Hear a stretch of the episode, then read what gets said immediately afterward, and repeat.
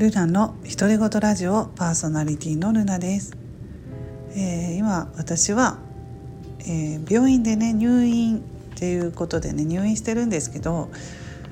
親知らずをね抜くのに入院しています、えーそしてまあ入院してすごい今 暇なんですよ。あの待たされているというかその時間がね。朝の9時に病院に入ったんですけど今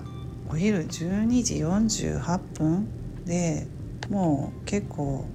部屋でね個室でずっと時間を持て余してて YouTube を見たりとかそんなことしててでまあ感じたことをね収録しておこうかなと思って撮っています。あの PCR 検査今コロナなので入院するとね必ずこの PCR 検査受けないとダメなんで受けましたね。うん、でまあ問題なかったんですけどそういうのをやらなければいけないしあとちょっとあの検査病室から検査にね下の階外来にまあ行く時に眼鏡ね眼鏡を装着しないといけないしなんか大変だなと思います、うん、大変だなと思っていますね。コロナ禍で病院入院生活も結構変わってるんだなっていうことをね今感じています。うんで面会はもう絶対ダメですよね。コロナ禍なので。私は別にすぐ帰れる短期入院なんで全然いいんですけど結構長い入院しているとね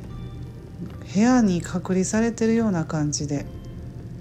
なんかねやっぱり寂しいというか気分が落ち込んだり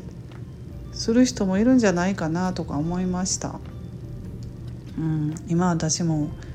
個室で部屋にずっといるとなんかね普段の生活と全然違うから。うん何していいのかわからないし、うん、まあでも私の年齢だったらね電話とか喋ろうと思ったら電話も喋れるしあの顔を映してねテレビ電話みたいにそういうのもできるんでね、まあ、私ぐらいの年齢じゃなくてももうちょっとどうでしょう今は。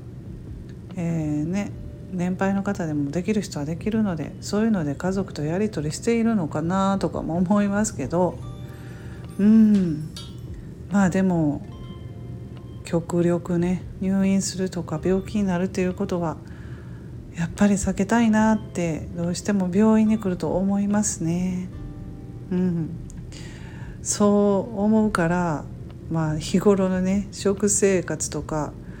あんまり太らないようにしないとダメだなと今思ったりしてるし運動とかもしていかないとね絶対なんか病気になるなりそうとか 今、うん、思いますね。だから気をつけようと思います帰ったら、うん、そんな感じで。うん時間がありすぎて入院って何していいのかわからない。ゆっくり休めばいいけどちょっと寝て寝てみたりねベッドに。でもすぐ起き上がったりしてね。何なんでしょう。そんな感じです。はい、まあ、病院から収録時間があったのでね収録してみました。最後まで聞いていただいた方どうもありがとうございます。それではこの辺で終わります。ルナの独り言ラジオのルナでした。